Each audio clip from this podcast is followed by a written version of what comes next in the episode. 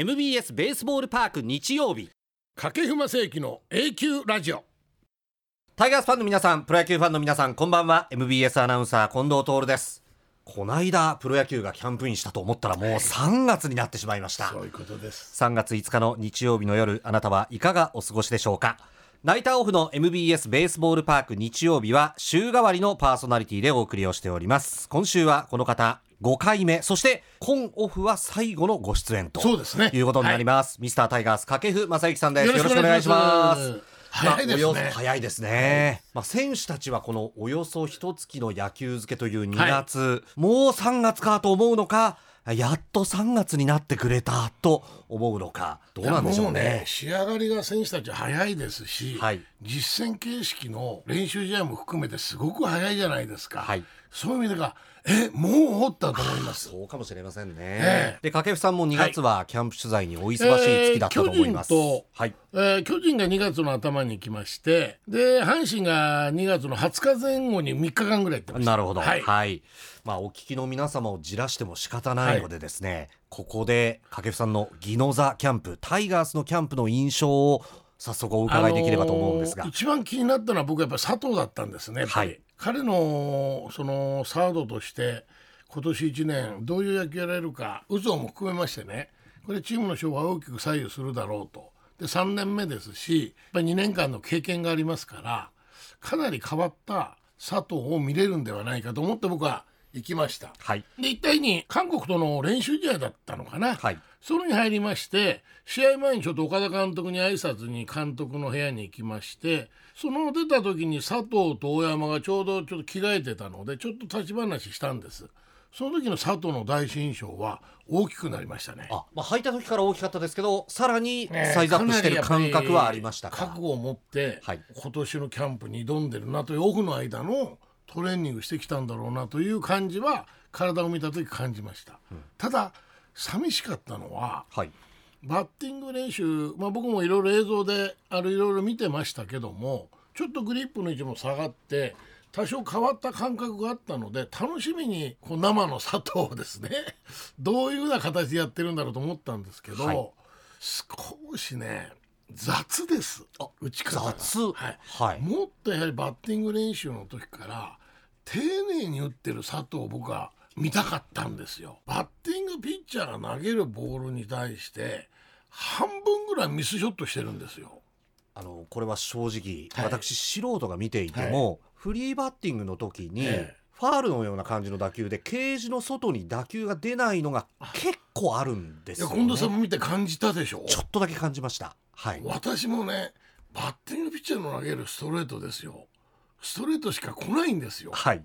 バッティング練習ですから。あの打たせるボールが打たせる来るわけですよね。それが今近藤さん言うようにケージから出ないネットに当たったり、はい。三塁側のファールグラウンドのファールのグラウンドの方に飛んでるファールだとかちょっとボテボテのゴロだとか、本当にホームランを30本40本以上打つバッターって7割ぐらいはだいたいライナー性のゴロを打たないんですよ。はいえそれはバッティング練習の中で年間30本40本打つために自分なりに意識をしてボールにスピンをかけてあげるのかアッパー気味に打ってあげていくのかはまあこれはいろいろ別にして方法論がありますかはい。らね、あのボールを上げようという意識は見てて感じるんですけども、佐藤は一球一球ですね。なんかバラバラなんですよね。あそのスイングの軌道とか、はい、だから打球がバラバラになるんですよ。は僕はねレフト方向のファールばっかり打つんであればそれそれ構わないと思ってるんですよ。はい。そういうふうなアプローチの仕方をしてるんだろうなと思うわけ。ミスショットがダメって言ってるんじゃないんですよ。バラバラなんですよ。ということはこう一球一球打つ形がまあ変わっちゃってる。ポイントも違う雑ってことですかある程度バッティングピッチャーの投げるまああれ110キロぐらいなのかな大体、まあそんなもんですそよね。んなもんですよね、はい。そうなると自分が主導権を握って前でポイントを置いて打ったりだとかちょっと差し込まれて対応してみたりだとか自分が主導権を握って自分でポイントを変えられるんですよ。それでゲームのポイントを体で覚えていくんです。僕はですよ。そういう打ち方してたんです。佐藤の場合は一球一球打つポイントもバラバラなんですよねまあ、た確かに当たった時はねはい。素晴らしい打球がいくのこれはもう素晴らしいです。でもこれ143試合のペナントレースが始まった時にバッティング練習の中で半分ぐらいのミスショットをしてるバッターってそんなによ30本40本のホームランを打てる確率はないですよね。まあ当然今度は相手は打たせまいと思って投げてくるわわけですからまあ、だからこれあとまあ1ヶ月弱ですか、はい。まあオープン戦を戦いながらですね調整していくと思うんですけどもそれと気持ちのスイッチが当然入っていきますから、どこかで佐藤が変わるとは思うんだけども、はい。僕が見た2月の20日前後の佐藤っていうのはちょっと寂しかったんです。そして心配な状況心る配だったということです。あともう一つこれもすごく嬉しかったのは木浪ですね。ああこれはまあショート争い、まあええ木浪 VS 小畑というのはええ。このキャンプの一つの大きなテーマではあるんですけども、で岡田監督はどちらかというと守りのいいはい。動きの肩も強い小畑小畑って名前が出てましたけどそれに割って入る木浪の意地みたいなものを見ましたし小畑と木浪が同じグループでバッティング練習してたんです。あの競わせるような感覚がありますよそれでね。ちょうどあのテレビの解説キャンプの解説してたんですけど隣にいるアナウンサーの方に見てくださいと木浪と小畑の打球の高さを小畑はほとんどフライ打ち上げるんですほう木浪はライナー打っていく、あーということはきっちり捉えてるはい、わけですね。これはね佐藤とその木浪小畑のやるバッティングって違うわけじゃないですか、あそうです。はい。そうなると小畑だとか木浪っていうのはフライ上げて勝負するバッターじゃありませんよねはい。低い強いライナーを打つバッターで勝負しなきゃいけない。そのあたり小畑分かってませんね、ん。もうほとんどその時にこれは開幕のスタメンっていうのはいかに小畑の守りが良くてもあれだけいい打つ方の結果を出し守りもかなり木浪いいですからね。岡田監督をね嬉しく悩ませると思います。ああそうでしょうね。ええ、で木浪ともちょうど僕あの昼休みの時にちょっとトイレ行く時に室内練習場行ったんですよ。で木浪もちょうど昼食とっててばったり会ったんで木浪絶好調だなと。頑張れよと。これからお前の課題っていうのは調子いい時にいい野球やるのはみんな当たり前なんだと、はい。調子が落ちた時に言葉は悪いけどいかにごまかして数字を残すかという野球を考えなきゃダメだよと、うん。そうなった時に大切なのはバッティングで言えばボールの見極めになってくるよなと4打数0安打よりも3打数0安打1つのフォアボールのがベンチの与える印象っていいよねとそういうごまかす言葉悪いけどごまかす野球やることがショートのレギュラーのポジションをつかむ大きなポイントになると思うよと。それであの筒井コーチがちょうど来てですねほら掛布さんも言ってるだろう。その通りなんだ。お前は 悪くなった時にいかに粘るかなんだって言ってるもん。でもその木浪の目を見た時にもう今年の木浪は大丈夫だと思うんだよね。あ目に力がありましたか？あった。で木浪選手と小畑選手で一番違うのは木浪選手はルーキーイヤーに113試合ほぼレギュラー格で出てる経験があるんですよね。ええバッティングの内容はですね僕、はい。キャンプの1年目見た時に僕は近本よりいいと思いましたもん。形は。あそうですか。ええ。はあ。まあ、ただショートというポジションと、いろいろやらなきゃいけないことがやっぱショートって多いですからそういうやらなきゃいけない野球のプレッシャーに押しつぶされたんだと思いますけども、まあ、そういう意味では僕は今年の木浪ってある程度余裕を持ってねちょっと目も幅広くいろいろ見れるような状況で野球やれるだけの経験を積んでると思いますので、ん。今今年の木浪はちょっと注目したいですね。面白い。という感じでしょうかね。ちょっと心配なのは、はい。あの湯浅という WBC で、はいはい。彼は WBC のボール投げてましたけどすっぽ抜けてんですよね。いやーなんかきちっと指にかかる様子があまりなかったですね。それとハマチですね。はい。ちょうど僕投げてたんですけどあのハマチのキレがないんですよね。ハマチはちょっとその勝ちパターンの人数構想には入れててもおかしくないピッチャーですけども、はい、えーだからそういう意味ではそのリリーフ陣の僕が見たのはただ良かったのはあのソフトバンクから来た大竹ですか。はい、彼はすごくまとまって面白いですうね。ん、先発で回せるんじゃないですか？まあもうキャンプ終盤からオープン戦序盤は投げれば高騰っていう感じなのでだから岡田監督の構想の中に後ろは5枚ぐらい欲しいって言ってましたけど、あそうですか、ええはいその5枚もね僕十分その指が折れるんですよ。先発の投手陣も8人ぐらいの指が折れますから。そうですね外国人も入れたらそれぐらいになりますねええそれと一番いいのは西純也ですね。あこれはすごかったな。あはいストレートフォーク、うん。仕上がってましたね。だからもしも後ろの誰かがダメな時に僕は西純也後ろ回せるんじゃないかなと思うんだよね。まあ昨シーズン後ろをやった経験はありますクライマックスシリーズで言ってますすからね、うん。だそういう意味では今年のピッチャーで大きなポイントを握るのはなんか西純也のような気あがするんですよ。あなるほどね。まあ西純也それから佐伯この若い2人がそうですね。ローテーションに入ってくると本当に面白いだという感覚だと思います。督も言ってましたけども青柳西勇輝。はいあの伊藤正正史。史。この辺りのいわゆる表のローテと言われる名前が出てる3人に対してはローテーションを守って貯金なくても五分でいいと、うん。だから貯金作ってもらいたいのはその今上がった西だ西純也だとか佐伯なんですね。若い2人。若い2人。はこの辺りうまく貯金ができると、あはい。まあ、当然もう優勝争いっていうあれが見えるんでしょううね、んなるほどなるほど、えー。はいまあ投手陣はもともとねその質量ともに豊富であるという事前の予想があっはい。たわけですから、こちらはまあ楽しみなんですがあとまあ野手に話を戻しますとドラ1ルーキーの森下選手は彼は僕はも思ってる以上に良かったです。良かった。岡田監督も実際に見た方がいいって言ってました。ああそれは何度もキャンプ中私の取材の間でも口にしてましたあねのボールの見極めがねできる選手なんですねあの実戦形式でも追い込まれてから打ちに行ってバットが止まってフォアボールっていうのが何回かありましただからそういうね。僕ねあの見極めが良かったので岡田監督とちょっと監督者話した時にこれ3番面白いんじゃないかみたいなことを岡田監督も言い出したんですよ。はい、で僕もあれだけボールの見極めが良ければね牛の6番7番を出せるよりも3番で数多い打席を回した方が打線のつながりを作れるボールの見極めができるんじゃないかみたいなことを言ったんですよ。ルーキー3番ですか。ええそうするとね、この345がドラ1ですよ。そうなんですよね。で近本選手も含めれば1345がドラ1ですから。345ですよ。夢のような話ですよ。夢のようなそんなうまくいくと思うか分かりませんけども、でもそう思わせるはいあの森下のその、なんていう野球スタイルはい。彼もね気持ちが前に出るタイプの選手ですね。はい。守りも肩も強いですしライト守らせたら結構守りも打つ方もですね相当な戦力になると思うんですが、はい。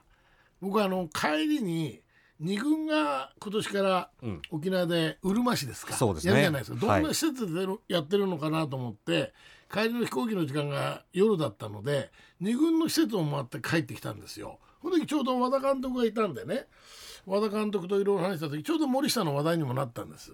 で森下ってのいいよね。いいでしょって言うんですよ。ただ影さん僕はまだ答えが出てない部分があるって言うんですよ。何って言ったら和田監督はアマチュアの野球見てますよね。あ一時あの去年まで。赤色組でね、はいはい。あの視察に行ってました。見てますから、はい。それは森下見てるんですって。あれだけす触れてあれだけ強い体を持っているのに、うん。数字がね大学の時についてきてないって言うんですよまあ、確かにちょっと詳しい数字忘れましたけれども、まあ、通算打率2割台だったと思いますそう2割台だったんねそれをね、はい和田監督が二軍監督がちょっとまだ答えが見えない森下のとこ何かがあるんでしょうねという。逆にその2割台にとどまっちゃった要素は何だったんだろろう。うそれが。見えないって言うんですよ。はだから僕もそれはちょっといあのまあ3日4日で分かるわけないんだけどあも、はいはいあれだけボールの見極めが良くて強く触れるバッターで、なんで大学の時にそれだけ数字が伸びなかったのかっていうここだけです引っかかるのは。そうですね、ええ。これが、まあ、オープン戦これから深まっていくにつれ明らかになっていくのか、ええ。なんとなくこの縦縞のユニフォームを着て以降の勢いで開幕を迎える行ってしまうのか。のか。だから、まあ、今すごくねあの実戦でもいい結果を出してますから、はい。当然岡田監督の頭の中にだいぶ3番森下3番森下っていう方向行ってると思うんですよ。これ外国人がちょっと出遅れてますからね。ほんと走れます動けますしね、はい、結構あの足を使った攻撃も面白いでしょ3番、そうですね森下が入ると。これ新人はちょっと楽しみですね。はいはい。まあ、それから締めくくりに伺いたいのがこの復帰なった岡田監督が作っているキャンプの空気ですね。あの非常に落ち着いた空気感の中で、はいあの選手が野球をやってるなっていう感じがします。野球をやってワイワイガヤやるんじゃなくて、あ落ち着いてーはいキャンプでやらなければいけない準備と言われる野球をきちっとやってるなと。でだらだらだらだら球場にいるんだ早く帰れと。はいはいはいはい自分の練習が終わったらね異様にいるでしょだらだら長くいる選手 僕もそういうの嫌いなんですよ。そのアピールは何なんだと。僕はやってますよ感でね、はいはい。ずーっといるようなせだそういうのを岡田がパッパッパッパ返したりだとかだすごくねいい空気感でやってますよね、あと一番びっくりしたのは守る野球の意識がなんか変わった空気感を感じる。あのシートノックでうん。必ず外野手がカットマンに返そすというのはもう徹底されてる様子はありました。ええ。あの内野もダブルプレーに入った時なども非常にやっぱ秋季キャンプでやっていた継続するような形のそのシートノックを見た時に、まあ、エラーの数が減るとか減らないとかではなくて内容は良くなると思うんですよ守りの。こういうところで絶対エラーしちゃいけない時にエラーすることはいけないわけでしょ。はいこれで絶対ダブルプレー取らなきゃいけない時に取れなかったりだとかそういうものがなくなってくるんじゃ減るんじゃないかなと思うんですよ。結構あのダブルプレーの取り損ねって響くんですよ。はい。ピッチャーの球数も増えますしね。えでもいろいろこう見てみまして優勝候補うん、ナンバーワンなんじゃないですか。ナンバーワン。うん。はい。まあ、A クラスには絶対入るでしょ。お。これは100%入ると思います。100%これは100%怪我があったら別ですよ。ああもちろんもちろん。これは予想できませんからね、これはできませんから。それはクリーンアップ3人揃って怪我しちゃったなんてなったら話はまた別ですが。そういうピッチャーに大きな2人3人怪我しちゃったとか、はいそういうものがなければ A クラスには間違いなく入れるんじゃないですかね。だそうですよお聞きの皆様、ええということで。ちょっと言い過ぎたかな。早いですよ心配なコメント漏らすのが。まだ3月まあまあまあまあ確かにそうなんですけども、えー皆様も胸膨らませに楽してみにできるシーズンだと。そうですね、はい。今月のオープン戦それから開幕カードそしてシーズンへ向かっていっていただければというふうに思います、さてこの番組掛布さんのオフィシャル YouTube は同級。この番組は A 級ラジオです。A ランクの A 級フォーエバーの A 級そして掛布さんの口癖 A にかけております。これを聞いて野球に関して A 級になっていただければと思います。毎回野球に関する31個のトークテーマを設けまして掛布さんとともにお時間許す限り野球を熱く語ってまいります。掛布さんでしか話せないことここでしか聞けないこと満載の1時間25分。番組最後までどうぞよろしくお付き合いください。お聞きの M ラジお送りしております。掛布正幸の A 級ラジオ。ではこのコーナーです。掛布正幸の永久談義。掛布さんの背番号にちなみまして31のテーマをもとにこの番組を進めてまいります。前回のトークテーマは練習怪我ユニフォームのこだわりという3つでしたが今日はどんなテーマになるんでしょうか？いつもの通りスタジオの A 級ボックスから一つ掛布さんにトークテーマを聞いていただきましょう。お願いします。来ました。来ました。何でしょうか？サイン。サイン。まあ、これはこれからオープン戦がどんどん進むにつれサインプレーも増えていくでしょうし、それからまあファンサービスのサインもありますよね。はい、これあのある程度の内野のそのいわゆるフォーメーション的ないろいろなバントのその守備だとかのサインっていうのは当然キャッチャーから出してきますので、はい。まあ、そういう確認というのはもうキャンプの中で全てあのやっておりますので、はい。何ら心配ないと思います。それでもできないことがあるんですね。やっぱりゲームという緊張感の中で、はい、これは特にミスするのはピッチャーが多いんですねやっぱり。あそういうバもんですか。ッターと勝負しなきゃいけない。はい、じゃあランナーがいるとランナーと勝負しなきゃいけない。このバント処理した場合は短いスローってピッチャー苦手なピッチャー結構多いんですよ。そうですね。そういう部分の中を全部背負ってバッターと勝負していかなきゃいけないわけですよ。考えることが異常に増えるわけですよねいっぱいあるだか。らブルペンで投げてるピッチャーがじゃあなぜマウンドに行ってブルペンのピッチングができないかっていうと敵がいないんですよねブルペンは。はい、グラウンドに出ると、まあ、スタンドにいるファンの方も敵に回るわけじゃないですか。それと当然ランナーに出ればランナーと勝負いろんなものと敵が増えるんですよ。その中でのサインプレーを落ち着いてこなすというのは結構大変なことなんですよねそうでしょうねだから一塁のベースカバーが遅れるようなピッチャーもいるじゃないですかいますこれキャンプでやってようと練習するんですよでもやっぱり遅れる場合があるんですね。やっぱ何か違うことを考えあ投げミスをしたとかいろいろあるんでしょうね。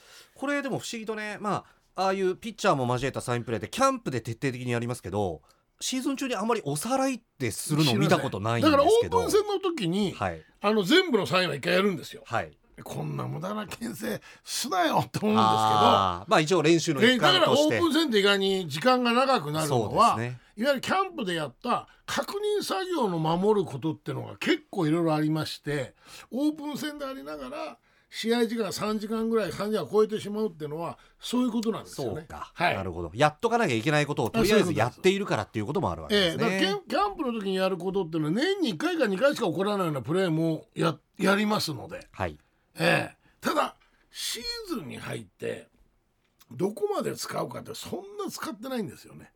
ああそんなもんですか、ええ。うん。まあ二遊間だとかの場合はいろいろ牽制がありますからいろいろありますけど一塁三塁っていうのはバント云々っていうのことぐらいですからあと出戻り牽制だいろんなありますけどそんな今ね動いてランナーをアウトにするような時代じゃないんですよね。あります？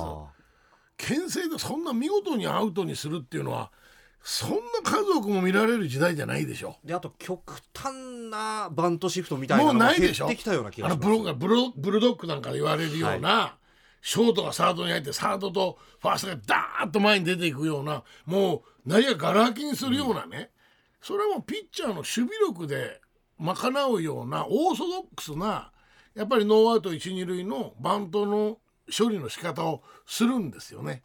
でああいうブルドッグ的な動きをした時は牽制ですよね。あなるほどね、ええはいええでもキャンプの時はやっていうほどやります。まあ、もちろん準備の期間なんで、はい逆に言うとそこでしかできないとできないということですね。ねでそこで数多くミスをしろって言うんですよね。ミスをしろ？えはいそれで上手くなっていこうという。あこういうミスが出るるんだっいだってていううことから始まるミスの確認もいいわけじゃないですか。ああなるほど二遊間の入るタイミングだとか、はい、はい、い、ろいろなことの中でミスが出た方がいいわけですよ。で当然野手が変われば野手の入るタイミングも変わりますのでその中でミスをして覚えていくというのはキャンプだと思いますので、まあ、そういうことはもうサブグラウンドだとかでやりますし僕らの時代は室内でマスコミシャットアウトではい、したようなことありますけどこんなの隠す必要ないんじゃないかななんて言ったことありましたよね。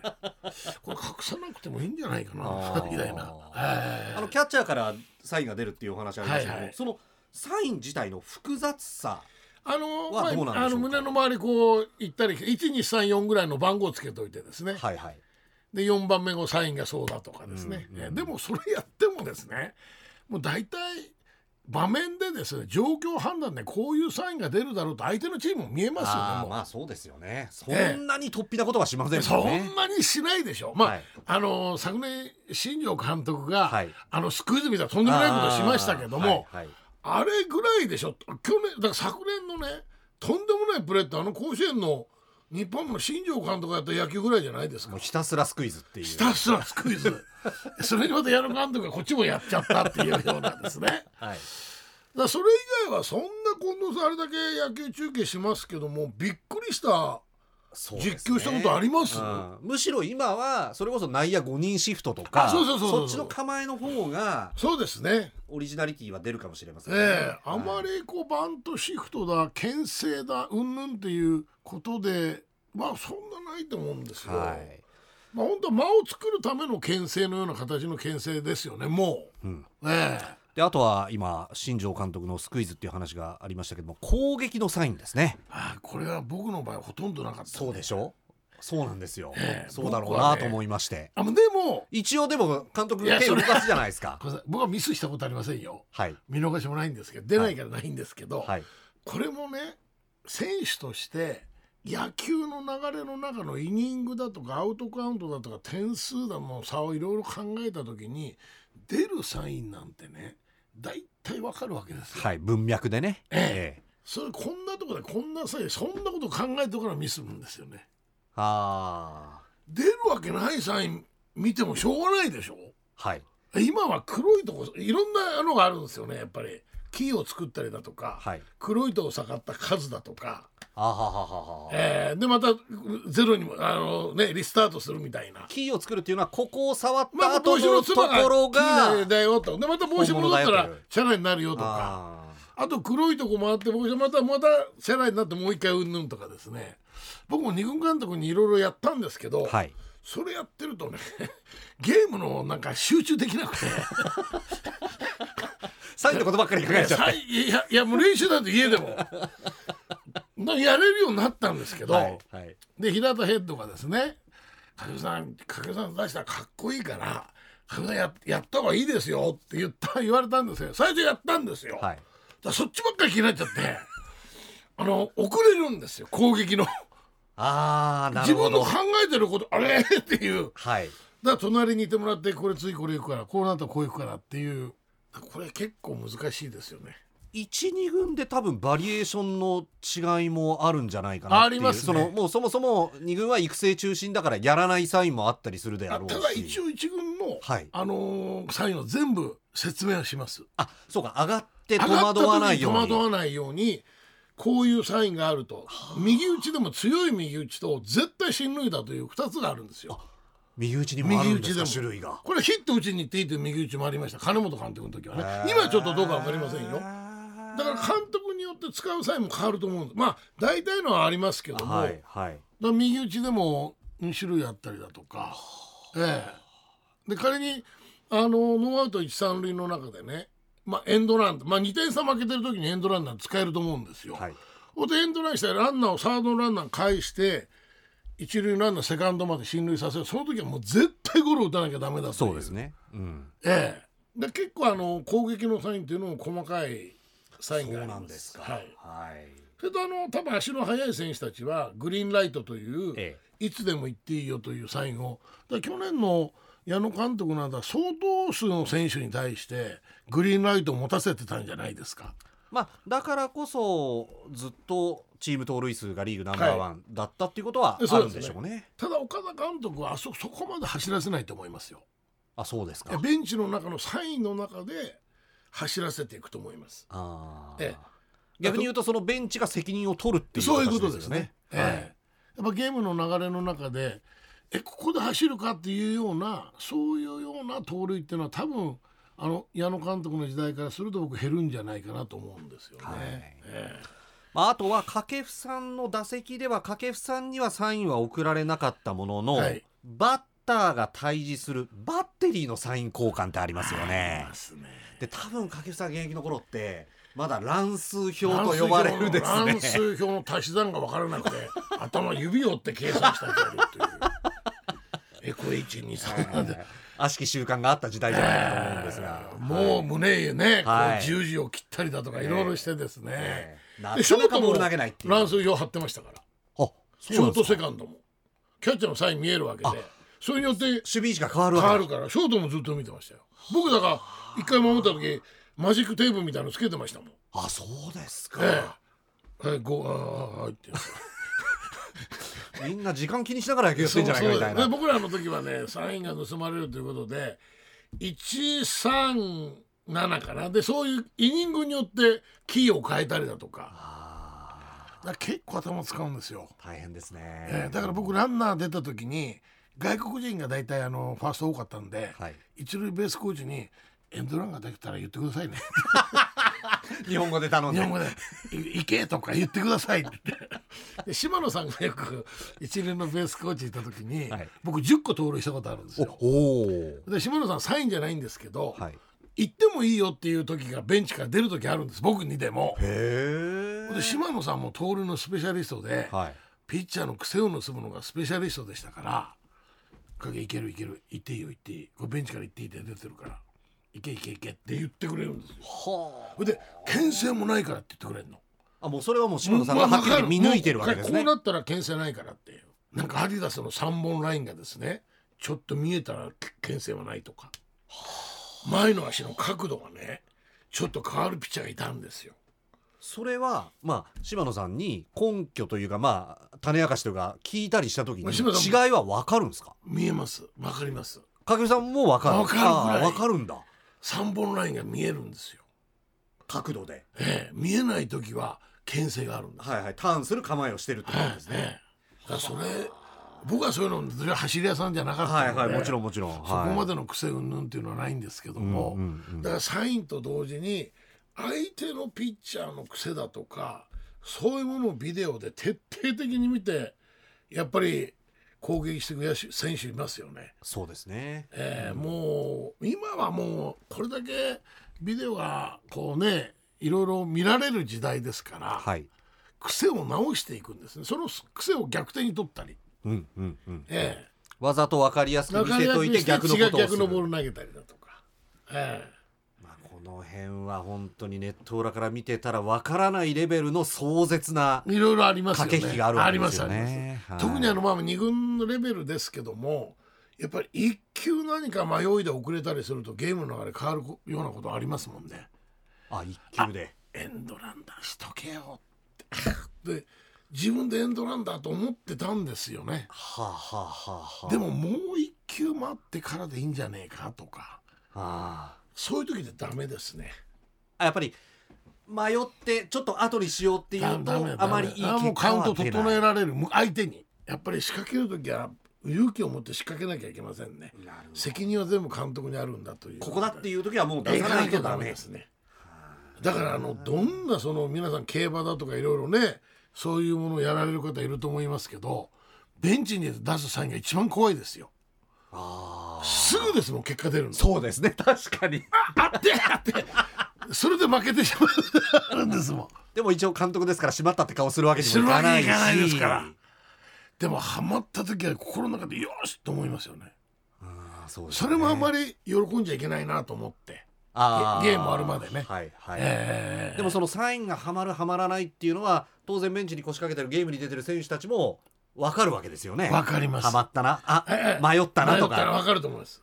だからあのー解説者という立場ではい。ネットから野球見るじゃないですか。これはすごく見れるんですよ。はい。ベンチに入ると見えなくなるんですねまあそれが。当然あのネット裏とは角度が90度変わる。違いますし。それから高さがない。ない。平面立体的に見えない。はい。それと勝負に入ってますから。あさっきのピッチャーじゃないですけど、あはい。いろんなこと考えるんですよ。で恐怖心がないでしょ？解説席なんて、こんなことは失礼ですけど、ね、命取られるわけじゃまあないです、変な話ですけど勝ち負けかかってないんで。かかってないんですよ。はい。はい。そうじゃないですか、はい。だからすごく緊張はしますよ解説という中でね。緊張はするんですけどその勝ち負けのプレッシャーを背負わなくていいわけじゃないですか、そうすると野球が見えるんですよね。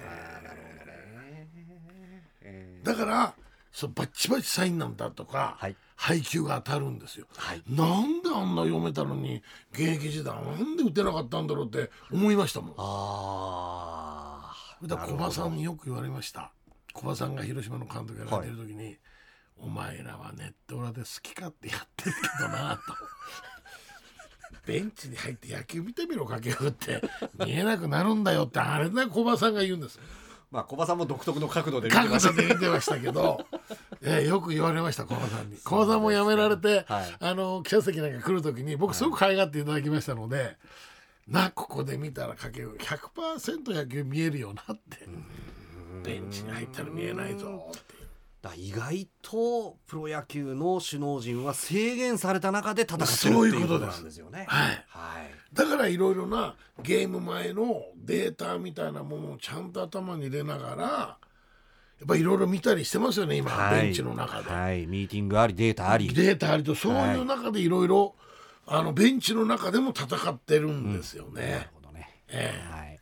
まあ皆さんも岡田阪神のまあ岡田監督復帰1年目えベンチ内の表情をちょっと温かい目でそういうことですね 見ていただければと思いますが、であとはあのファンサービスとしてのサインですけれども、これはね、あのーなかなかねキャンプの時にしてあげなきゃいけないのって分かるんですけど、ええ流れ作業のような中の中で練習していかなきゃいけないのでそんなにサインできる時間ってなないいんですすよよね。ね。で伺いたいのがサインってアマチュアの時にはしないことじゃないですか。で掛布さんはプロになられて、はい。いつ頃どうやっってご自分のサインを確立されたのかっていやこれもう入った時にあの合宿所でですねはい。あの雑誌とか漫画の本ですよね。これ一冊潰すぐらい書いてましたね。どうやったら格好つくんだろああじゃあ完全に自分オリジナルで。ええ、オリジナルで。はい。それで球団から「お前らなあまりにもそれはひどすぎる」ともうちょっと読めるようなね、はい。サインを書きなさいと怒られまして書道家の方が来られて若い頃ですよ。でなんかサインを書道家の方が掛布正幸とかこれをちょっといろいろ参考にしてあのお前のサイン考えてみろと言われたんですよ。いやあのまあ一応サインなのでその書道家の先生も楷書で書くわけじゃないんですよね。あの行崩してました。行書みたいな。で僕ははい。最初ひらがなだったんですよ一番最初。掛布正幸って。はい。ええ、でひらがなこうまあなんかミミズが張ったようなそれがちょっとダメなんじゃないのかみたいな話になってでもその書道家の方も最初は掛布ってひらがなで書いてくれて形を作ってくれました。もうちょっとかっこよくですね なんかバランスが取れるような。はいええ一応自分が考えてるのはこれなんですってかこういうものを書いてるんですけどって言ったら「ああ分かりました」って言っていい時代ですよね。ああそうですね。ええそれで大きな怪我をして漢字に変えました。これはもう自分で考えました。あなるほど、うん。で傍らに添える憧れる球あ同級ってのはあの、まあ、当然阪神タイガースでかけたものが書けなくなるわけですよね。引退するとやめると。そ,、所属ではなくなるわけですから、はい。の時江川卓のなんか番組があってですねそこゲスト出た時に神宮のスコアボードに掛布さんの好きな言葉を書きたいんだとその時僕努力だとかなんか根性だとあんま好きじゃなかったのでうはい。で掛布正幸という選手に掛布正幸という一般人が憧れてましたって言ったんですよ。テレビの中にいる掛布にはい。テレビの外にいる掛布が掛布が憧れてましたみたいなことを言ったんですよ。はい。テレビ局の方に。はい。普段憧れという言葉はすごくいい言葉ですねって言われてでいつも憧れって神宮のスコアボードにはいバーッと映し出してくれたんです。あこれって阪神タイガースに失礼じゃないなと思って。あそれでいつも憧れてひらがなで書いてたんですけど、はいちょっとある雑誌のコラムを持つことになりましてコラムってちょっと厳しいことも書かなきゃいけないじゃないですか。そうですねはいことをひらがなだとちょっと優しすぎるからその憧れを漢字に変えたらということをちょっと番記者の方たちに考えてくれって言ってほんと憧れる玉でいいんじゃないかというで同級という造語が生まれたんです。なるほど。ええだから今すごく憧れる玉同級で好きな言葉は言葉ですね。でも今角井さんがおっしゃったね。そのテレビの中の野球選手の掛布正幸にそのテレビの画面を見て見てる掛布ですね。一人間としての掛布正幸えがえ憧れてるっていうのは、ええ。そのその辺の心理ですね。そういうそういう姿でありたいということだからねですかいまだにタイガースという女房を着て31番をつけた掛布正幸ってのはで現役の時は俺本当にタイガースのように着てるんだという感覚なんですよ。あー。本当にプロ野球選手になれたんだという、はいはい。それはもう忘れたことないの。その立場にいる自分のあり ありがたさっていうかその、ええ。この今を大切にしなきゃいけないという感覚ですか？ええであのー僕寝る前に必ずホームランを打った特集のですね昔ビデオですよねあれを30分ぐらい見て寝るんですよ。で目の中に映像としてこう体の動きを焼き付けるんですよ。イメージトレーイニングメージトレーンニングで。これと目をつぶると膝から下半身から動いて状態が遅れてバットがヘッドが遅れてきてバーンって打ってるそういうイメージってできるじゃないですか。どんな素振りしても何してもやっぱそう素振りのススイングと打つスイングって違いますからね。はい素振りっていうのはいかに最短距離にボールをに対してバットをぶつけるかっていうすごく上からナタを振り下ろすようなダウンスイングしてましたけど打つ時のスイングってやっぱレベルに入っていくんですよね。はいだそれはもうイメージしなきゃできないんで、まあ、ホームラン打ってるそのバットと体のこう動きですよねはい体がレベルに入ってバットがレベルに入ってこうボールにスピンをかけるような。そう見てるとこの選手かっこいい。な みたいな。そういう自分が常にいたんですよ。はい。でもそのかっこいいなって見惚れるようなやっぱりスイングであり打つ姿がまあ掛さんの理想であったってことですよね。そういうことです。そうなんですよ。それで寝て起きて、はい。車に乗って救助機とブルブル震えてる自分がいるね、怖くてはい。怖くて。そういう繰り返しだからなんていうのかなあの憧れという部分っていうのは本当縦縞のユニフォームを着れてる自分っていうのがちょっと信じられない部分っていうのが常に僕の中にあったってことだと思いますね。340本ホームラン打ってその言葉はなんか逆にすごいなと思います。この間ね岡崎君っているいたじゃない巨人に。はい彼もそんなこと言ってました。同じようなこと。本当に僕巨人のユニフォーム着てるんだって。横に原さんがいるよ。とかですねあわずに中畑さんがいるみたいで。それで僕の打球掛布の打球取っちゃったよっていう喜びを感じてたんですって。ということは逆に言うと岡崎さんも球場に向かう道すがら震えてた可能性はありますよね。ええ。まあ、僕はもう初めてタイガースのユニフォーム着て巨人戦行った時にはい、長嶋さんがいるよとか王さんとやえ田淵さんだよとかですね。一緒ですよね。だからそういう部分でその憧れるような気持ちをちょっと持ち続けておきたいっていう。なるほど、ええ。同級深いなとはい。思いました、お知らせの後次のテーマに参ります。掛布正幸の A 級ラジオ梅田茶屋町 MBS のスタジオからお送りしていますお送りしております掛布正幸の A 級談義のコーナーでは続いてのテーマいきましょうか掛布さん。はい。何がいきますかね、はい来ました。どうでしょうか？はい。お！読売ジャイアンツ。やっぱりこう倒さないとね。そういうことですね。まあオープニングでタイガースについてはお話しいただきましたが、まあやはりなんだかんだ言っても宿敵巨人ということになります。巨人はですね宮崎キャンプに僕行ったんですということはまあキャンプの前半ということですね。前半ですねはい。だから監督ともどうだろう20分ぐらいいろいろ話をさせていただきましたけど毎年その巨人のキャンプ行ってあの僕感じることっていうのは阪神にはないあ何なんだろうな球場に入って受付をするそのスタッフで球場に入るはい。でマスコミが入れるエリアありますよね。はいそれと外野で選手たちがウォーミングアップをしているその先にファンが入ってるんですよ入ってる？宮崎の、はい、サンマリンスタジアム芝生の外野のライトに あれに200人かぐらいいるんじゃないかなちゃんとロープっていうかえフィールドに降りてるんですか？フィールドに入ってるんですよその前で選手がアップやるんですよへえ。だから今年はそのデーブ大久保コーチがね入ったんで、アーリーワークという7時半ぐらいから、あのこの花ドームで早朝練習やえってます早朝のなんかティーバッティングのようにやってるって聞いて、だからウォーミングアップは皆さんユニフォーム着てないんですよ。ああなるほど。ジャージのままなんですよ、はいはい。でそれでウォーミングアップ終わってでロッカーに引き上げるとそのファンの方たちがこうスタンドに戻っていく。でそのファンの方たちはバッティング練習やる時も時間によってはサード側のベンチに全部入れてあげるんですへえ。だからそういうファンの方に対する、はい。その球団の対応っていうのはちょっと阪神とはちょっと違うなっていうのはねいつも感じるのとやっぱりその常に阪神もそうなんですけど優勝しなければいけないというものを背負ってキャンプスタートしていくわけじゃないですか。はい。で2年続けて優勝逃してるわけですよね。ねはいで去年は B クラスなわけでしょ？はい。5年ぶりの B クラスそうでしょでその緊張感というものがすっごく感じるの。まあ、原監督も昨シーズン振り返って僕がやった中で最悪のシーズンじゃないかっていう言い方をしてましたからそうでしねょ。はい。で、原監督はね僕らと話してる時にもあははともうすごくそういうこといみじんにも見せません。まあ快活な感じでねそういうことでりイメージ通りの、はい、あのー掛布さん去年あるチームが変わる年だって言いましたけども本当に変わる年は今年かもしれませんと。去年1年菅野はい。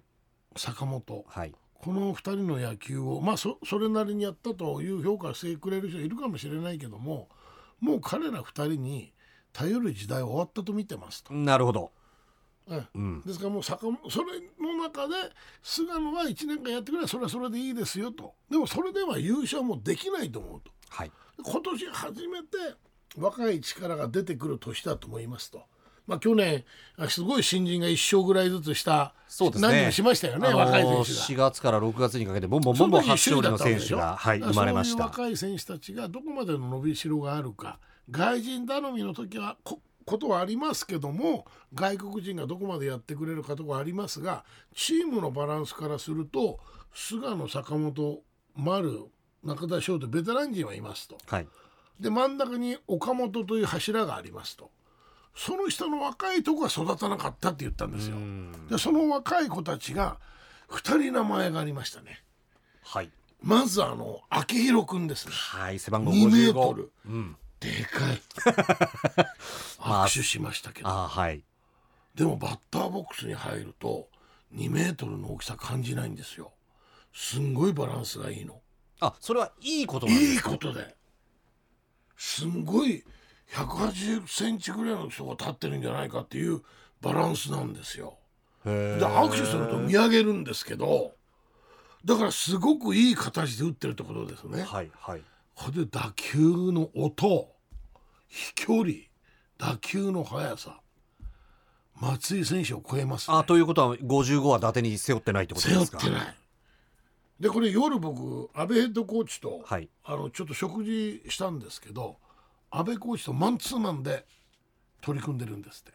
で阿部コーチも右投げ左打ちですからそういう感覚が秋広君にすごくマッチしてるんですこれ原監督が言ってましたもう新之助に全部掛け算任してますからこの信頼関係もすごいですよあね確かに預けちゃうっていうこと預けちゃうっていう。任したよという。ええ。それが何か化けそうな感じがするんですよ。はい。それともう一人門脇というルーキーですね。ショートのはい。吉田正尚君みたいな触れるちょっとちっちゃいんですけど。171センチっていう登録だったと思うんですけども、でショートの守備範囲は広いですしで阿部ヘッドも原監督も同じこと言ってたんですけどこれが良ければ開幕このスタメンありますよって言ってましたから。坂本抜きってことですか？抜きで。それも十分考えられるという。それぐらいやっぱり坂本に危機感を持たせるって言ってました。いい意味でですね、はいまあはい当然坂本君が出てくるんでしょうけども、うんうん。いい意味でやっぱ危機感を持たせなきゃダメだと。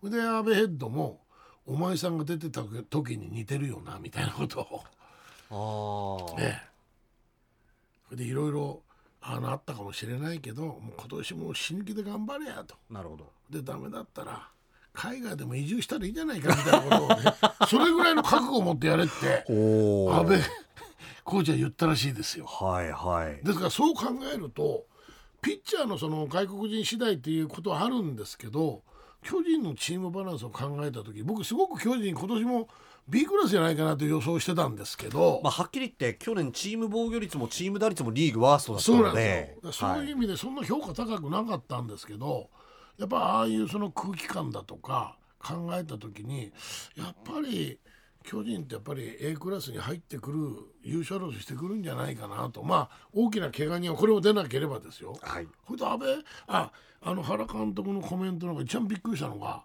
中田翔を褒めましたね。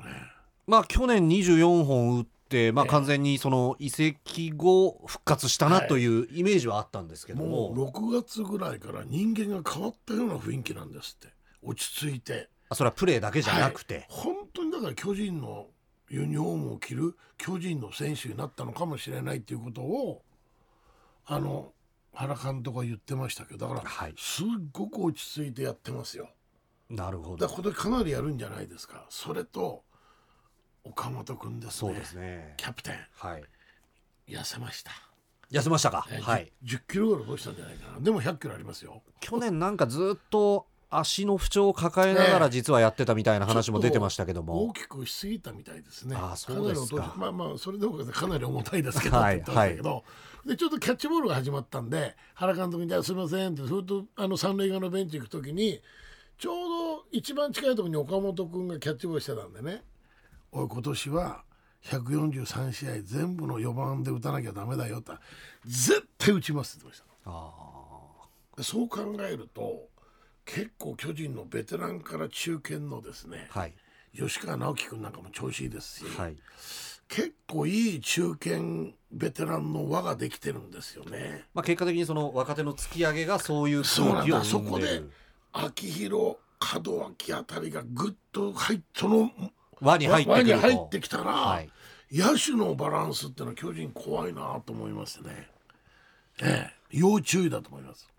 まあ、岡本選手あたりはそれこそ同じ東京のチームのスワローズの村上選手とまあ比較されるわけじゃないですか。これはね常に。あの安倍ヘッドが言ってましたけど、はい。掛布さんここまであの水開けられちゃうと 力みますよねそうですよね。まあ、そりゃそうだな、え2年連続二冠王が、あんな引き離されるんでもね。でも掛布さん岡本30本打ってんですよっていう。ああそうです。数字はそうなんです。5年連続30本じゃはないいのかな、5年連続30本です。その評価はし てあげなきゃダメ全くその通りです。はい。それ皆さん忘れてますよね、まあそれだけ村上選手が強烈だったってことはあるんですけど。5年続けて30本打ってるんですよ、ええ。でも岡本君はなんか今年ちょっと巨人として新しいなんかこうあのキャプテン像ってのあの中ではい。巨人引っ張っていくんじゃないですかね。もうはい。口で言うよりも多分背中で引っ張っていくと思いますね、さあ問題はピッチャーですよ。ピッチャーなんですよだ結局ね外国人頼みになってるんですよ、ええ。指が折れないでしょ。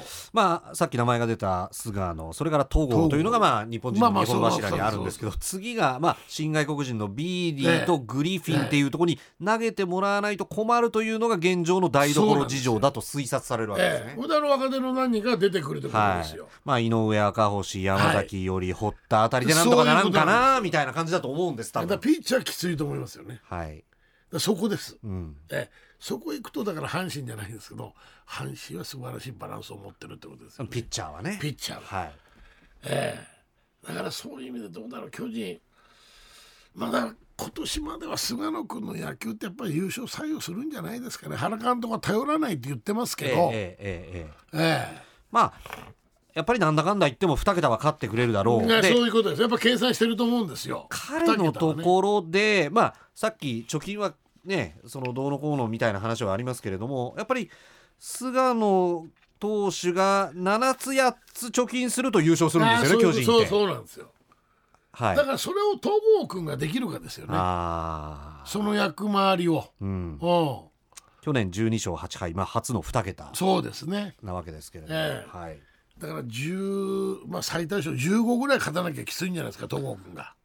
なるほど、ええ。それが一つの、まあ、指標に優勝する条件としてですね、うん。で菅野君が2桁以上、はい、ええ。そう考えると阪神と巨人を比べた時にねチーム戦力今の段階でですよ。阪神の頭一つ上にいると思いますね。そうですか。私は。はい、はい。まあその計算できる要素が。計算ピッチャーでしか計算できませんから、はいそう考えると僕は阪神がちょっと頭一つ上にいるかなという感じがしますね。ただあの掛布さんがその球場入りした時にお感じになられたピンとした空気。あのまあ原監督が入って以降ずっとそのジャイアンツプライドはいっていうのはもうキーワードとしてずっと連綿と続いてるわけですけども。まあ、そこに伝統なのかなっていうのを感じちゃうあるんですよね。はい。伝統という。やっぱりね。それが阿部ヘッドと食事した時ももう選手すべてがこんなオフは過ごしたくないという去年。だからまあ最下位じゃない。4位なんですけど4位なんだけどもう屈辱なわけでしょ。もう屈辱なんです。セ・リーグ優勝しても日本一にならなければ負けたねって言われるらしいです。まあそれが巨勝ったねとは言われないらしいですよ。うんうん。負けましたねなんです、はい。それが B クラスですもん。そうです、ね、屈辱的なんじゃないですか。はいだそういう部分での巨人のことじゃ怖いなという気がしますが、戦力的にははい。阪神が頭一つ、今の段階で上にいるよという、はい。そういう見方ですね。はい、はい。さあどんな形になっていくのかこの辺も楽しみでありまだます。3月ってことでもそういうことです。番組はまだまだ続きます。掛布正幸の A 級ラジオ梅田茶屋町 MBS のスタジオからお送りしていますお送りしております掛布正幸の A 級談義のコーナーでは続いてのテーマ掛布さんお願いします。これがまあおそらく時間的には最後になるでしょうね。まはい。そうですかね。うわ。なんでしょう。あこれは開もう幕戦。ドンピシャリですね。ドンピシャですね。ね。はい。これはもう特別なものですね。まあもうずーっと続いてる議論で、えー、143分の1なのかじゃなあじゃない。もうそ、はい。即答されましたねはい。あのまあ今の時代はまあ長いシーズン僕らよりも十何試合なある多いですもんね。はい。ちょっと考え方が違うのかもしれませんけどやっぱり2月から開幕に向けてキャンプオープン戦と作っていくわけですよね。そこで首脳陣の方たちはどういう形で今年戦おうかっていう大体構想みたいなのが見えてくるわけじゃないですか。でその開幕ってのは今年こういう形で阪神は戦いますよという形を見せるわけですよね。はい当然エースが投げるわけでしょ？ほんと4番はちゃんと4番としていかなければいけない。はい打線にしても右左があるのかもしれないけど基本的にはレギュラーが9人並ぶわけじゃないですか。まあだから単純に言うと今年のチームの陣容で一番強い9人を出しますよっていう試合ですよね。そういうです。そういうことです、だからそこに入るか入らないかって全然違うでしょ選手として。選手としてもはい。あだからもう開幕のそのスターティングメンバーに入る入らないっていうのは選手にとってす僕らもう毎年緊張してましたよ。当たり前のように皆さん思いますけど。はい。え。えそう入れるのえかなと思って4るんでか？番ですちゃんとやれるのかなというですね。毎年思ってましたよ。掛布さんは1976年から引退イヤーの88年まで13年連続開幕スタメン、でこれ僕らの時代ってのは高知の秋市であのキャンプ張るんですね。で最終週の土曜日日曜日が僕らで阪急ですよね。阪急さんとの2試合オープン戦が組まれるんです、はい。まあ、秋で1試合。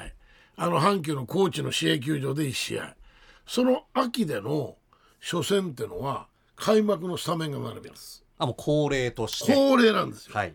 これ僕気づかなかったんだけど平田がそれを言ったんですよね。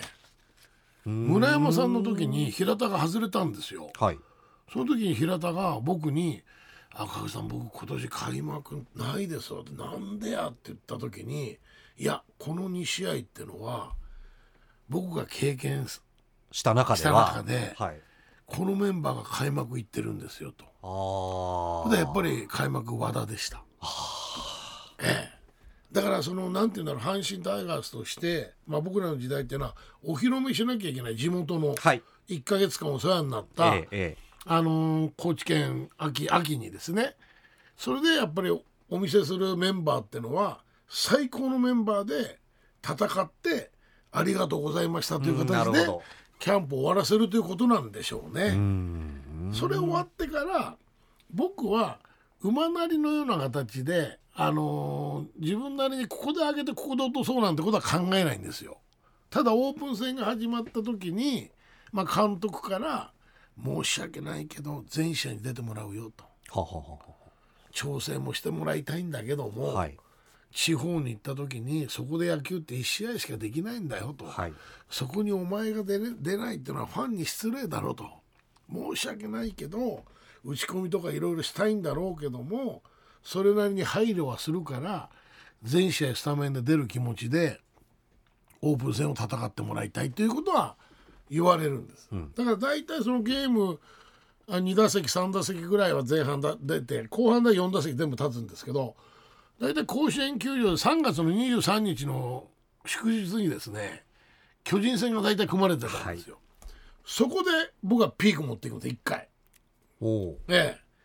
そこで一回そのピークを作るのは何なんですか、やっぱりその自分なりにその4打席立って、はい。全部ゲームができるという体の確認ですね。確認、はい。打つ打たないっていうのもあるんですけど4打席立つ全員にイニングに出るその時の自分の体の状態とか全部確認するためにですね。で3月の23日っていうのが僕の全イニング出る日に決めてるんですよ。うんなるほど。ええ、でその前に1本だけホームラン打つのは狙って打つことを決めてるんです。1本でいいんです、え打ちにホームランを打ちに行って打つそうというのを自分に課す。は振っい、て打ってしまったじゃないんですよ、はい、狙いに行ってちゃんとオーバーフェンスしたと。の1本を打つと。そうすると今年も俺僕の打球は自分で打ちに行った打球がせスタンドを越えたという安心になるんですね。はい。で3月の23日それできました。あと開幕は僕らのは4月の10日前後ですから結構それが1回ぐらい時間あるんですよ。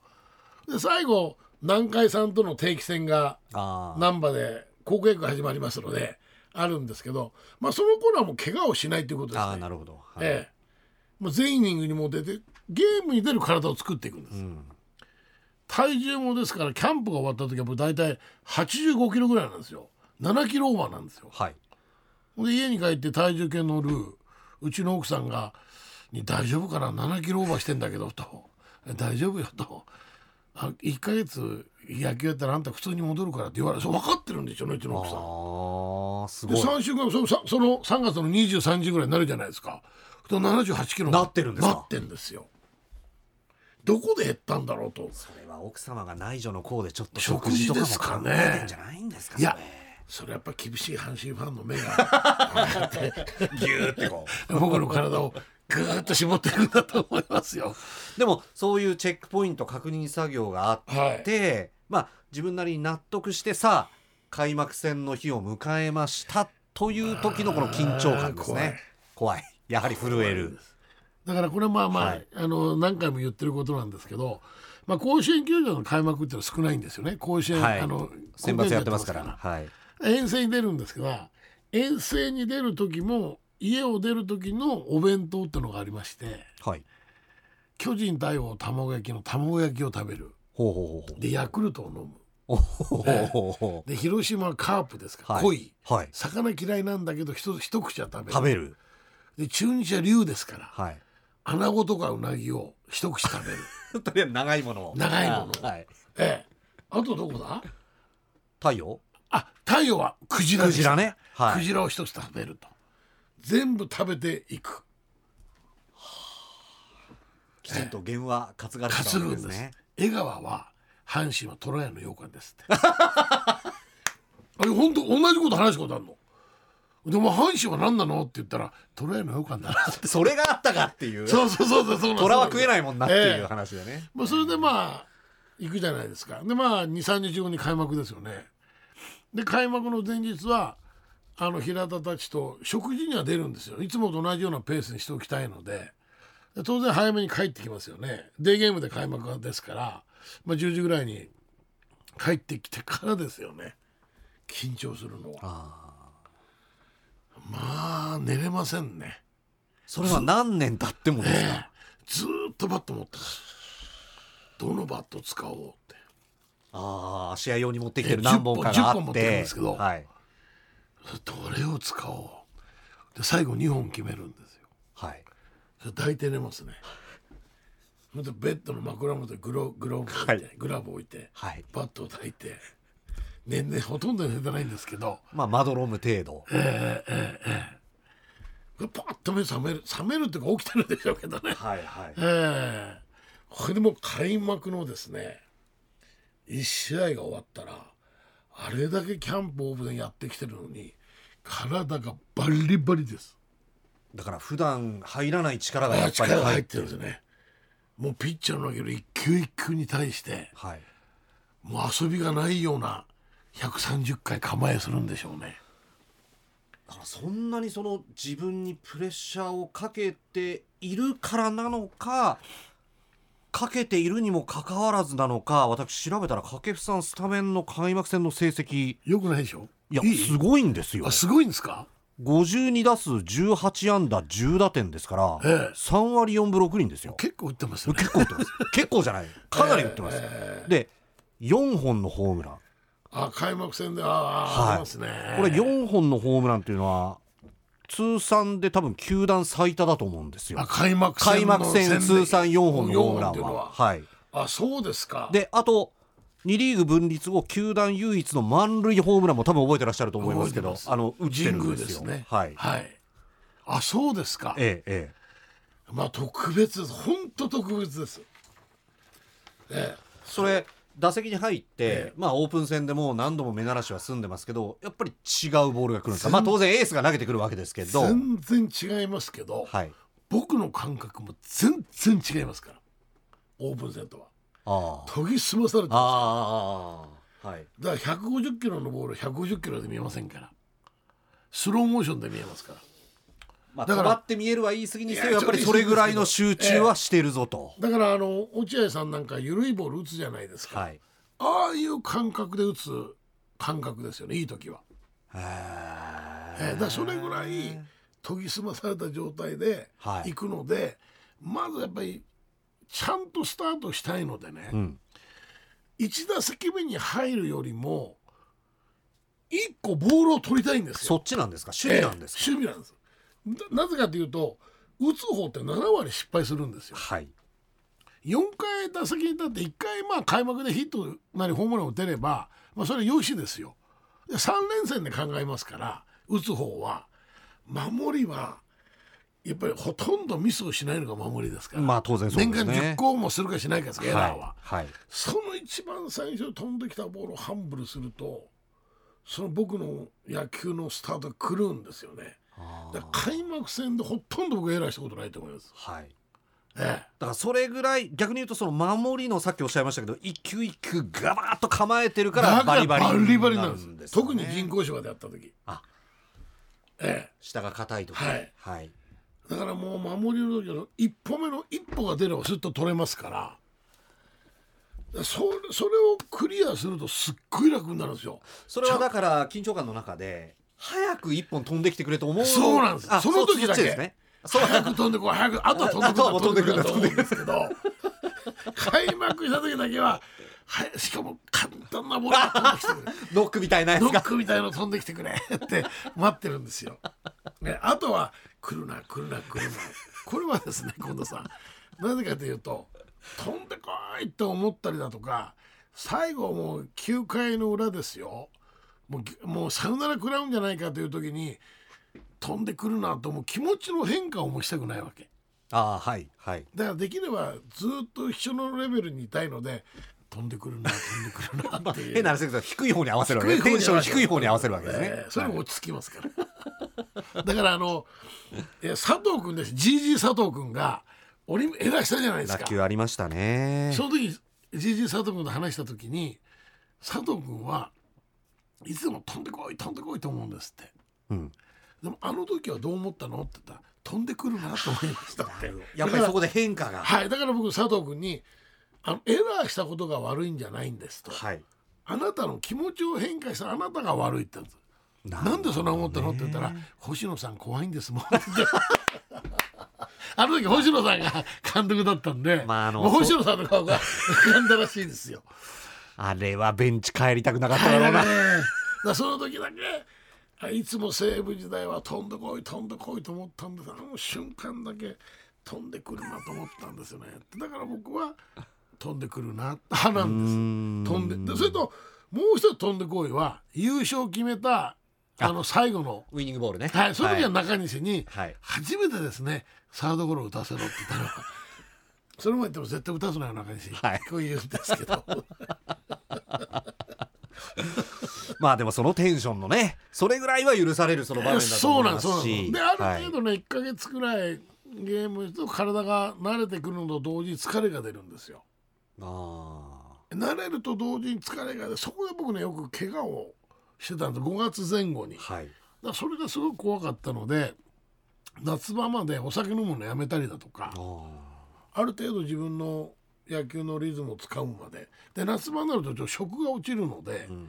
体重を落としたくないのでそそこでちょっとビールなんか飲んで自分の体重をキープするためにお酒飲むんですよね。うん。えまあ食を進めるために。進めるためにですね。あー。まあでもやっぱり何年やってもその開幕戦っていうのはえいやー特別なゲームなんですね。ロッカーでもう本当にもう打てるかな打てない。ず一本も前の晩からバット握ってるのに。一本も打てないんじゃないかなとか。全部グラブからボールが出ちゃうんじゃないかなとか。悪いことばっかり考える。う基本マイナス思考マイナス思考ですね。打てると思ったことないですね。ただそれがプレーボールってかかったらもうパチッと変える。ああ野球スイッチが入る。スイッチ入る。でもやっぱり一本出ると一塁ベース上でってなりますね。それもスタンドを越えて初めてですね。あその一本もやっぱり欲しい。欲しいんです。今年スタンド越えるのかなという。ということはやっぱり開幕戦通算13試合で4本放り込んでるっていうのはああまあそういうことですね。それもう意しっかり識はして。る意識して準備をされてきただからってことですね。開幕3連戦ならもっとホームラン打ってると思います。あカードで言えば。カードで言えばですね。ん。僕らの時2連戦が多かったんですけどね。土日の。あの資料調べたら1試合だけ開幕戦そのチームとやって次からカード変わるなんていう年もあったみたいで。そうまあですかね、雨天中止も絡んだのかもわかりませんけどなんかちょっと変な感じもありましたええちょっと開が幕はね、本当でデーゲームだったんです。大はい。体土日の、はい。土日でね、ええ。ええ。うん。それとまたナイターが始まる時も緊張するんですよ目が慣れてないから。そうかそうか。開幕戦はデーゲームで、ええ。初のナイターはナイターで。ナイター練習やるんですけどこれまたフライ取るのが怖いんですよ。あ全然違うんですよね。ーはい。デーゲームとね、えだから江川はデーゲームは勝てないですよ。早く見えないボールが。なるほど。デーゲームのがボールが緩く見えるんです。って言いますよね。ぼわぼやーっと見えるんで、はいはい。だから江川はデーゲームは大嫌いです。はえまあでもよく考えてみたらキャンプオープン戦を通じてずっとデーゲームでやってきたのがそうですそうです。シーズン入ったらそう。2試合目からはいじゃあナイターでええなんていうことになっちゃうわけですもんね。だからそういう意味ではあの開幕戦ってのは特別どころじゃないですね。はいその特別なゲームが今年も3月31日に京セラですよね。そうですね。タイガースは京セラドームそうです DNA 戦ということになっております。この緊張感も踏まえて皆さん開幕戦を楽しみにお待ちください。以上掛布正幸の永久談義でしたお送りしてまいりました MBS ベースボールパーク日曜日掛布正幸の永久ラジオ。あっという間に今回もお別れの時間になりました。そうですね。で今日はまあタイガースのキャンプジャイアンツのキャンプとお話を伺って、はい。まあ両チームともに A クラスというキーワードは掛布さんから出てきたわけですけれ結ども。構今年の阪神・巨人巨人・阪神は、はい。い、い戦い方するんじゃないですか伝統の一戦も盛り上がるんじゃないかという、ファンの方が非常に喜ばれるようなね、はい。興奮するようなえ戦いをすると思います、で3月もまだ頭ですので順位予想っていうのはちょっとあの厳しすぎるのではないかというスタッフの配慮で、ええ。じゃあ A クラスあと1チーム上げていただくと。横浜じゃないですか。おこれは即答ですね。あ僕は横浜が一番阪神があの意識しなきゃいけないのは横浜だと思ってるんあですよ。それはでも岡田監督もオリーブで言ってますよね、ただオースティンがまた遅れるでしょ、はい完全に遅れます。はい。これがどうかなというですね。うんえただ横浜は怖いんじゃないかなとも思いますね。ということは開幕カード。そうです。ただはい。開幕カードは今永君が WBC 行ってますからそうですね。開幕カード投げるかどうかっていうのはちょっと三浦監督のあれどうですかね？難しいんじゃない難しいでしょ？ですかねまあええ。今のところ大抜きという話が出てるそうでみたいですすけども。よね。だからそのあたはい。りは、その開幕3連戦に関してはやや阪神有利という形で戦える勝ち越しは見えるんじゃないですかね。なるほど、ええ。はい、はいということで掛布さんの現時点でのセ・リーグ A クラス予想。阪神がまあもちろん一番優勝に近いというまあまあそうですねコメントもありました、はい。そして巨人 d n a ということになっております。外れますよ。その予防線あるのがものすごい早いですね掛布さん。素晴らしいです。最近覚えてきました。さあナイターオフの MBS ベースボールパーク日曜日1週目の掛布正幸の A 級ラジオ今回がまあ最終回ということになりました、改めてこのオフを通じてたくさんお話しいただきましたけれどもどうでしたか？楽しかったですね。そうですか。ラジオでこうやってなんかちょっとマニアック的なことも喋れますので、ええええ。そう近藤さんとのその言葉のキャッチボールを楽しませていやーこちらも本当に楽しかったです、勉強になりました。今年のオフもですね。はい。ぜひぜひ。そうなんですよ31実はこの番組が始まるにあたってトークテーマを設けたわけですけども、今日の3つを合わせてお話を伺えたテーマの数が15ですから半分いってない。いってないんですよ。ちょうどいいですね。ですので、はい。また今シーズン終わってよろさんとご一緒できたらと思っておりますので、掛布さんもあのスケジュール開けておいてくださいはい、よろしくお願いします。そしてプロ野球は今月31日の金曜日いよいよ開幕です。先ほども申し上げましたがタイガースは京セラドームでのベイスターズ戦でシーズンがスタートいたします。この開幕戦 MBS ベースボールパークは掛布さんの解説でお送りをいたします。どうぞよろしくお願いします。実況は私近藤の予定です、改めまして掛布さん5回にわたりまして、はい。オフシーズンありがとうございました。そして今シーズンも放送しくお願いします。どうぞよろしくお願いいたします。そしてお聞きの皆様今シーズンも MBS ベースボールパークをどうぞよろしくごひいきにお願いいたします。それでは掛布正幸の A 級ラジオこの辺で失礼します。ありがとうございました。ありがとうございました。